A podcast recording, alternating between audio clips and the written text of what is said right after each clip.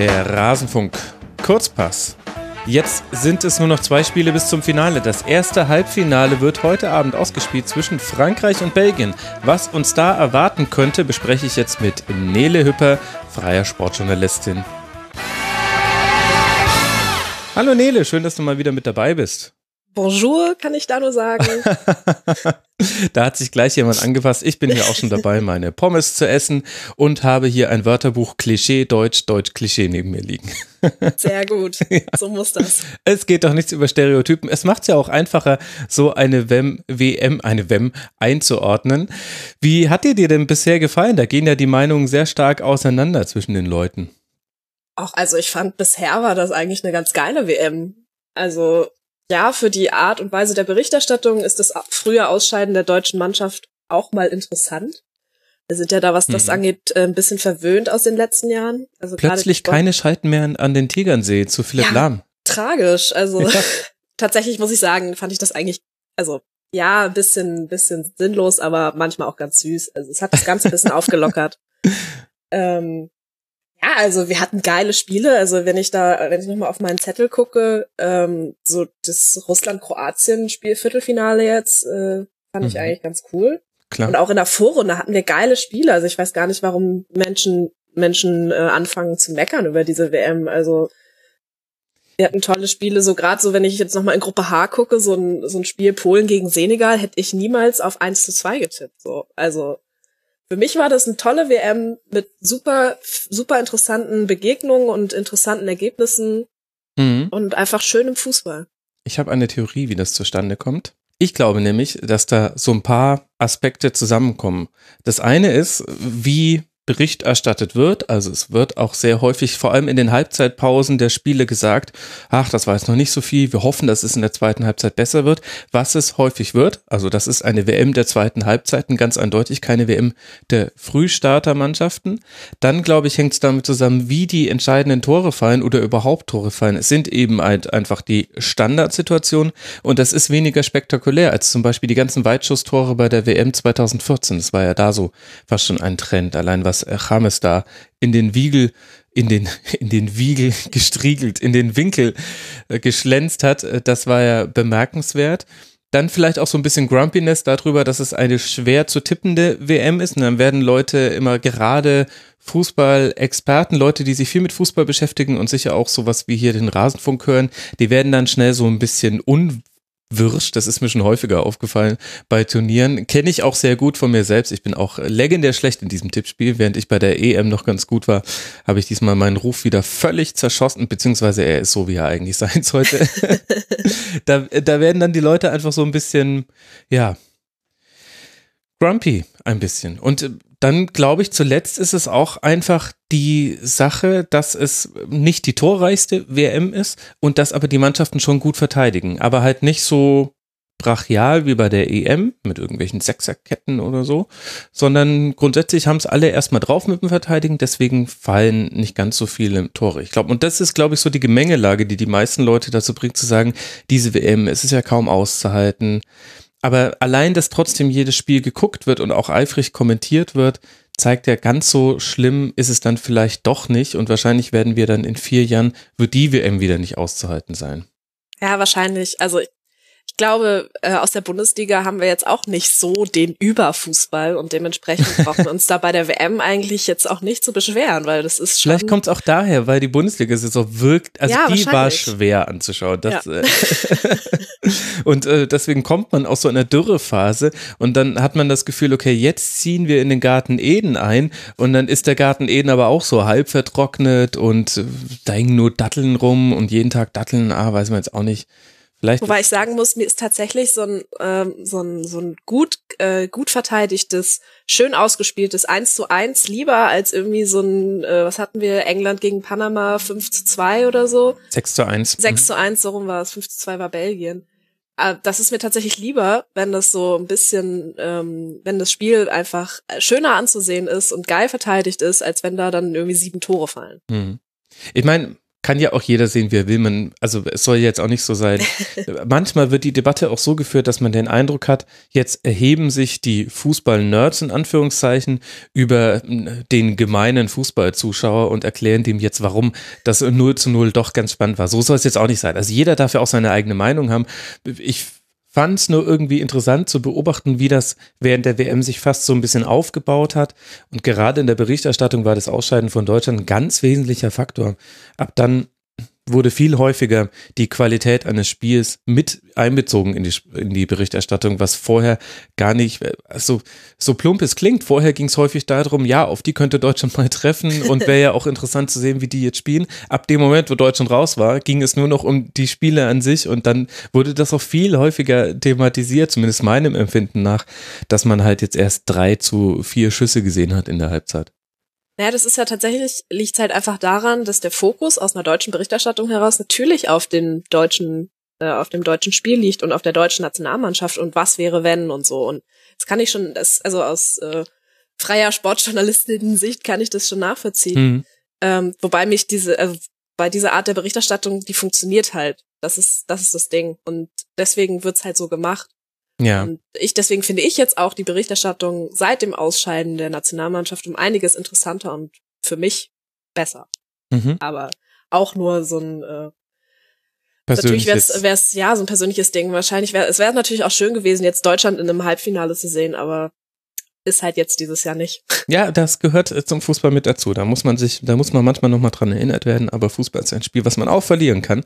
Und daraus kommt die ganze Magie. Wenn immer die gleichen gewinnen würden, und das ist schon an vielen Stellen des Fußballs so, dann wird es langweilig. Da können, also ich will jetzt keine Champions League-Diskussion starten und keine Meisterschaftsdiskussion, aber genau an diesen Wettbewerben sehen wir das ja auch. Lass mal auf das äh, Spiel heute Abend gucken. Frankreich gegen Belgien. Um 20 Uhr wird es angepfiffen in St. Petersburg. Auf was können wir uns da denn freuen, Nele? Diese Frage habe ich so häufig jetzt schon gestellt. Ja, musst du vielleicht auch mal an deinen journalistischen Fähigkeiten. Nein, ich mache das ja, ich mach das ja extra, weil ich immer, weil das ist quasi Emotionen verkaufen, ist das. Ja. Das ist, äh, das ist, als hätte jemand, wie bei der Kochshow, auf was ja, können wir uns gut. denn heute freuen? Und dann ja. kommt die Köchin und sagt mir so, also ich habe heute mitgebracht zur Vorspeise haben wir ein ganz feines Müs mit einem Jus und irgendwas. Und dann, und ich bin dann quasi nur noch derjenige, der, der Horst Lichter, der dann sagt, mm, das klingt aber gut. Ich stelle mir gerade vor dich mit so einem Schnauzbart, aber ihr lacht mir das. ich, ich freue mich. Ich freue mich auf ein wunderbares Spiel. Und das habe ich beim letzten, letztes Mal, als ich da, als ich eingeladen war, vor dem Frankreich-Dänemark-Spiel gesagt.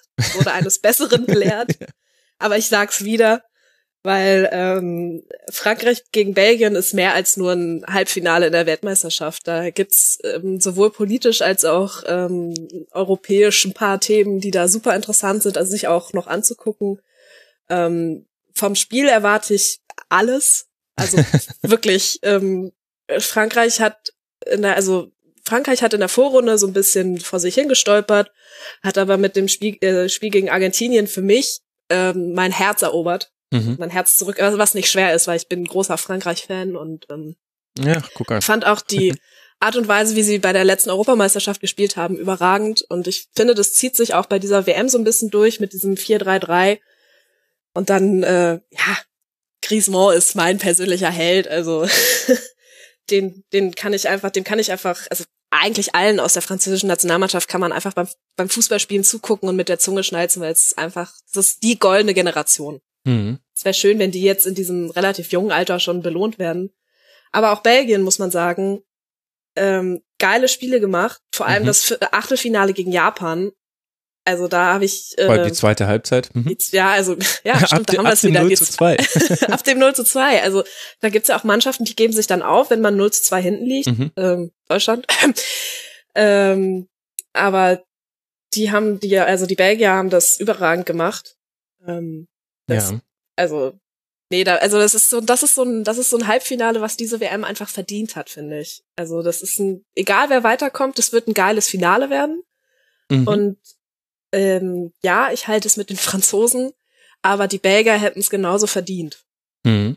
Und es ist ein bisschen ein Spiel der Systemfragen. Also man soll Systeme nicht überbewerten, aber bei beiden Mannschaften haben wir gesehen, dass es unterschiedliche Systeme gibt, die gespielt werden. Und das hatte aber dann so eine Auswirkung auf die ganze Spielanlage, dass ich sagen würde, okay, da macht es dann auch Sinn, da vorher drüber zu diskutieren. Also Frankreich 4-3-3 hast du schon gesagt. Wir haben sie aber auch im 4-2-3-1 gesehen, wo man manchmal lesen konnte, dass das so das Spielsystem wäre, was den Spielern etwas näher wäre. Da wird dann äh, Griezmann etwas zurückgezogen auf die Zehnerposition und vorne darf Olivier Giroud dran, im Gegensatz zum 4-3-3, wo es eher dann über die schnellen Flügelspieler geht, hat bisher nicht so geklappt, weil unter anderem ein Usman Dembele da in keiner Relation zu einem Kilian Mbappé auf der anderen Seite stand. Deswegen hat das bisher nicht so gut geklappt.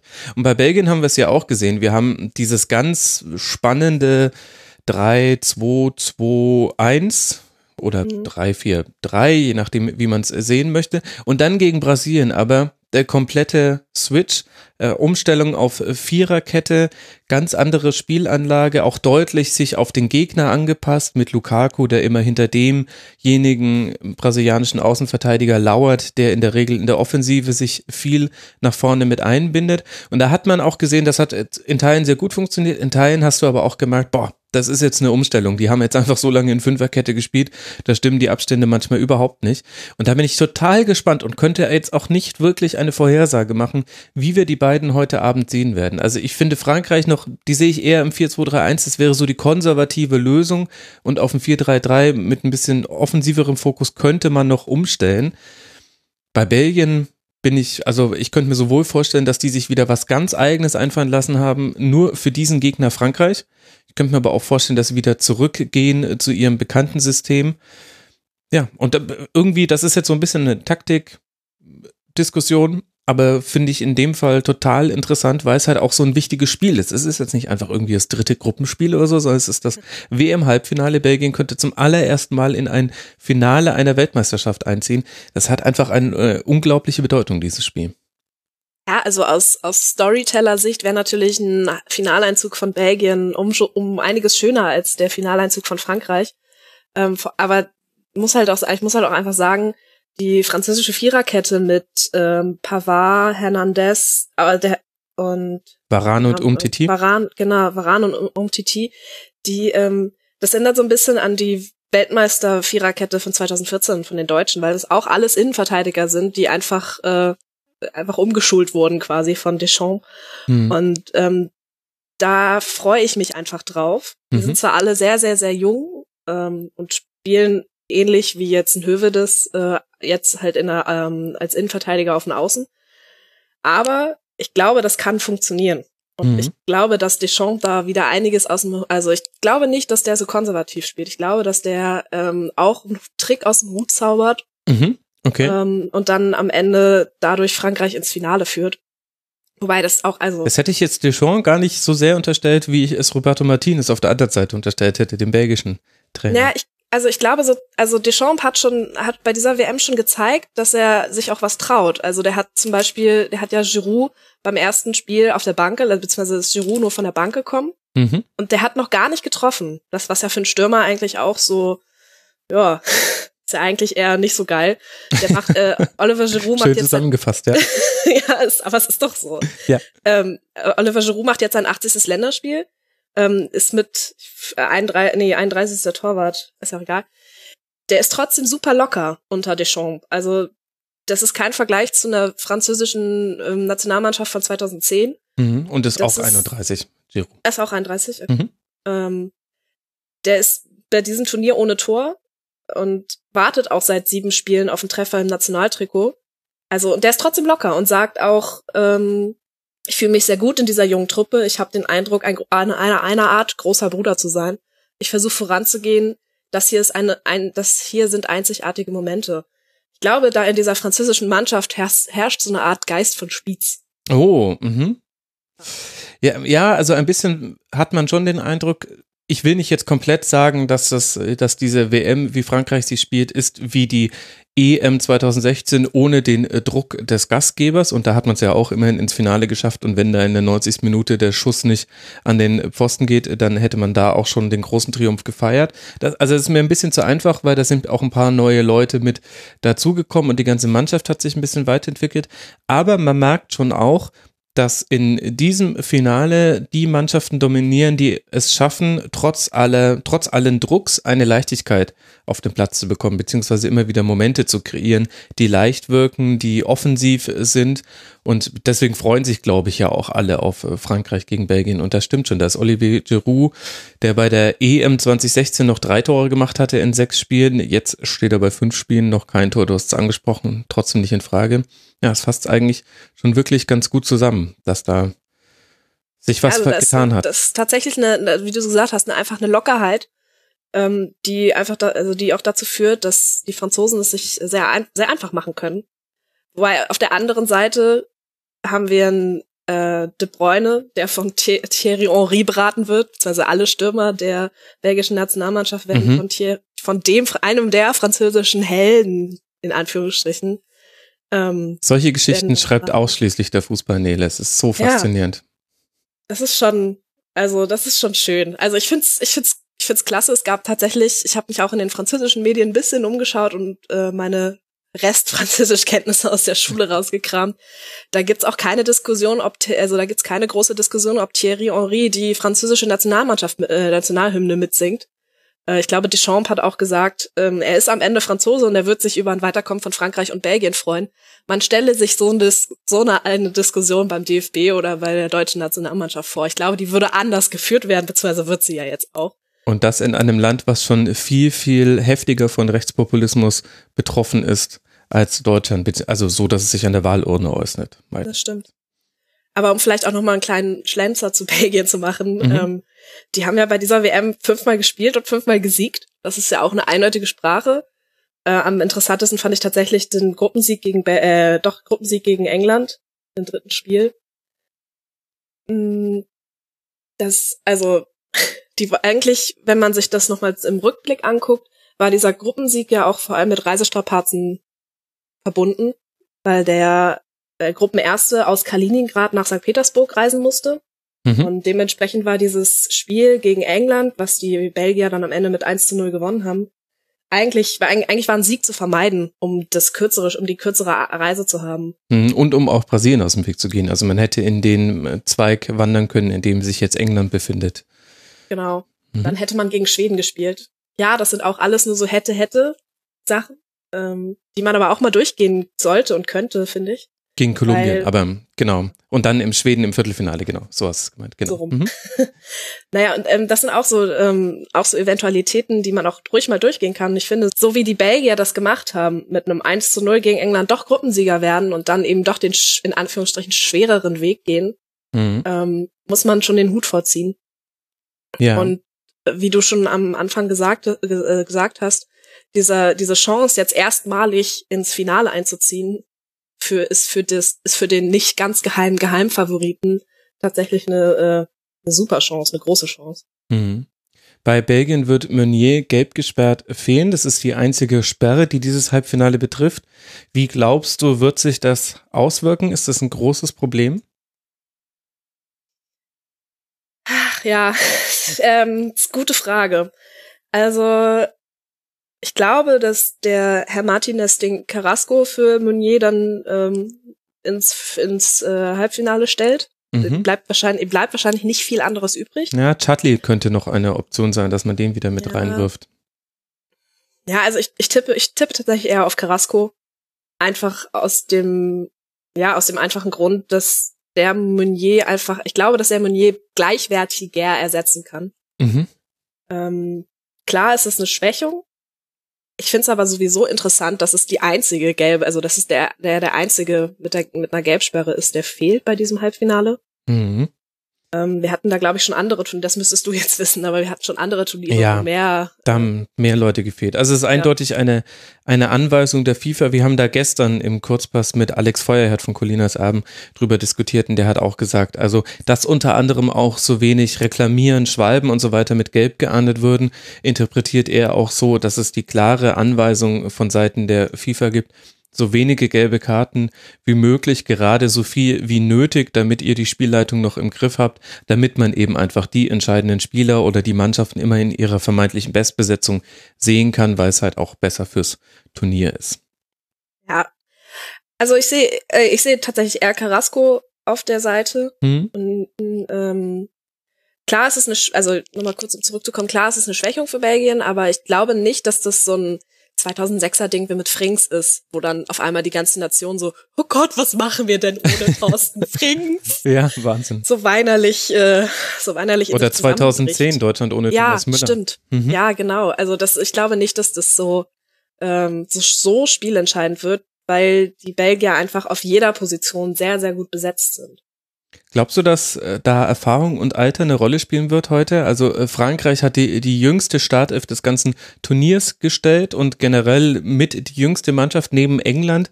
Eigentlich Belgien hat ein paar erfahrenere Spieler noch mit dabei, vor allem in der hintersten Reihe. Ich finde es schwierig, das an einer Zahl festzumachen, mhm. weil ähm, ist es nicht mehr zu vergleichen. Ein Kylian Mbappé, der jetzt auch 19 Jahre erst ist, was sich super jung anhört, spielt aber bei, bei PSG schon in der Champions League und ähm, schafft, dominiert die französische Liga. Klar, das liegt jetzt auch ein bisschen am P PSG, aber mhm. ähm, das sind, ich glaube, das hat sich, das kann man so nicht mehr vergleichen wie mit einem Julian Draxler, der, zweite, ähm, der mit 17 Jahren in der Bundesliga anfängt. Ja. Ähm, also das ist, das ist nicht mehr. Also da ist nicht mehr 23 gleich 23. Ja, mhm. Das ist, ich glaube nicht, also ich glaube nicht. Ich, ich glaube, da verändert sich auch was im Kopf so ein bisschen. Ich habe das Gefühl, die, auch wenn es, auch wenn sie es manchmal äh, beweisen, dass sie es nicht sind, die sind manchmal im Kopf einfach ein bisschen weiter schon mit 19, wenn sie mhm. Fußballprofi sind. Ja wenn ich mir da meinen kleinen Bruder angucke, hm, der ist Gott, der ist ja kein Fußballprofi, Gott sei Dank, aber der ist noch ein bisschen jünger als die äh, Spieler, die ich so kennengelernt habe, die, also jünger im Kopf. Mhm. Ähm, vor allem, ich, ich kann, also ich würde es nicht so hoch hochhängen, diese, mhm. diese Alters, Altersdiskussion hört sich auch, hört sich auch schwierig an, aber ähm, ja, die Franzosen sind super jung, aber die sind auch super titelhungrig und ähm, um noch ein paar Floskeln rumzuwerfen, die wollen es einfach. Bei den Belgiern ähm, sehe ich, sehe ich das ähnlich. Also die sind auch, äh, das ist auch nicht die älteste Mannschaft des Turniers. Und ähm, ich würde es tatsächlich nicht am Alter hochziehen wollen. Mhm. Ja, man weiß äh, zumindest definitiv äh, bei Frankreich, da wird noch einiges kommen. Also du hast vorhin schon goldene Generation verwendet, aber äh, goldene Babyboomer-Generation. Also wir werden noch Turniere erleben, wo wir sagen, Mensch, äh, Frankreich, äh, da haben wir jetzt äh, fünf, sechs Leute, wie haben die sich 2018 eigentlich geschlagen und jetzt geht's zum nächsten Turnier in Katar. Also das ist natürlich auch das, was, was so viel Hoffnung macht bei eigentlich allen Halbfinalisten mit kleiner Ausnahme von Kroatien. Die haben da schon einige Leute mit dabei, die würde ich in vier Jahren dann nicht mehr bei der WM erleben. Ja, Frankreich gegen Belgien. Zweimal hat man während der Weltmeisterschaft schon gegeneinander gespielt. Äh, zweimal hat sich Frankreich durchgesetzt, aber das eine war 1986 in Puebla und das andere war 1938 in Paris. Ich würde sagen, das liegt so weit zurück, das ist nur, das ist Fußballkneipenwissen und hat damit dann eigentlich nicht so wirklich was zu tun. Das letzte Mal hat man sich gesehen im Jahr 2015 bei einem Freundschaftsspiel. Das ging 4 zu 3 für Belgien aus. Und das wäre doch ein nettes Ergebnis für heute Abend. Ach ja, also ich will jetzt nicht tippen, weil das hat mir schon so einige Sympathien auch versaut. ähm, ich, was ich, was ich noch äh, reinwerfen wollte, ähm, die französische Sonntagszeitung Journal du Dimanche hat äh, am 8. Juli, also am Sonntag, äh, mhm. getitelt mit einem Bild aus Asterix und Obelix. Und zwar aus Asterix bei den Belgiern, ähm, und zwar aus, mit dem einen Panel, wo der belgische Häuptling dem Geier-Häuptling Majestix gegenübersteht und der fragt, wenn ihr, äh, sagt, wenn ihr die tapfersten seid, müsst ihr es beweisen. Und äh, Majestatix, Majestix antwortet, das wollte ich vorschlagen, lasst uns einen Wettbewerb ausrichten. Mhm, sehr ich gut. glaube, das, das ist so schön und das, ähm, dieses Bild werde ich nachher auch auf jeden Fall nochmal retweeten und das ist so schön. da freue ich mich einfach drauf, auf ein, auf ein hoffentlich geiles Fußballspiel von zwei sich nicht immer ganz grünen Nationen, die aber am Ende doch irgendwie Brüder sind. Ach, das ist jetzt so schön, dass ich glaube, das wird sogar unser Schlusswort gewesen sein. Wir könnten yes. jetzt noch uns ganz viel über die herausragenden Torhüter, über die Abwehrreihen und so weiter hier Stimmt, die haben wir ergehen. gar nicht erwähnt, ne? Ja, aber jetzt habe ich es ja kurz getan und das Schlusswort war so schön. wir müssen ja, es tut mir jetzt leid, wenn du sowas Schönes sagst, dann muss ich halt Schluss machen. Da kann ich ja nichts dafür. Nein, ich finde auch mit, diesen äh, Vorhersagen ähm, soll man es auch nicht übertreiben. Ich finde, die wichtigsten Dinge haben wir genannt. Ganz viel kann man sicher auch, wenn man möchte, aus der Vorberichterstattung heute Abend noch ziehen. Und dann zählt ja dann im letzten Sinne doch wieder nur auf dem Platz. Und das ist ja das Schöne. Alles, was wir gesagt haben, war nur hätte, wäre, könnte, wäre, wäre Fahrradkette. Und heute Abend dann 20 Uhr geht's los und wir sehen endlich, was dabei rauskommt. Freut euch auf dieses Spiel, liebe Hörerinnen und Hörer. Es kann nicht sein, dass es total langweilig wird. Denn selbst wenn eine Mannschaft so deutlich führen würde, dass äh, der Ausgang des Spiels nicht mehr das Spannende ist, äh, dann ist es für sich genommen so dramatisch, dass vorher etwas passiert sein muss. Also, es wird ein gutes Spiel werden. Ich bin da sehr, sehr zuversichtlich. Nele, ich danke dir, dass du mal wieder mit im Rasenfunk mit dabei warst. Es macht immer großen Spaß mit dir. Und dann wünsche ich dir, dass du heute Abend einen ganz, ganz schönen Fußballabend hast und sich die ganze zusätzliche Vorbereitung, ich weiß nicht, ob du dich auf jedes Spiel so vorbereitet hast bei dieser WM wie jetzt auf dieses, wo du nee, hier auch zu Gast warst. genau. Also du wirst auch mit einem unglaublichen Wissen glänzen können heute Abend und ich hoffe, es zahlt sich für dich aus in einem sehr schönen Fußballgenuss. Das hoffe ich natürlich auch. Nele Hüpper war das. Vielen Dank. At HipHüp auf Twitter und euch, lieben Hörerinnen und Hörern, Dank wie immer für eure Aufmerksamkeit. Ihr könnt den Rasenfunk unterstützen auf rasenfunk.de slash unterstützen. Erfahrt ihr, wie das geht und wir haben unser zweijähriges Jubiläum dieses Rasenfunk Supporters Club gestern schon gefeiert. Das heißt, vielleicht ist das auch mal ein Anlass, da reinzugucken. Zwei Jahre gibt es schon dieses Finanzierungsmodell und es kommen immer noch neue Leute mit dazu. Vielen Dank dafür. Wir hören uns morgen wieder und dann wissen wir auch, wie dieses Spiel gelaufen ist. Ich freue mich. Macht's gut. Ciao.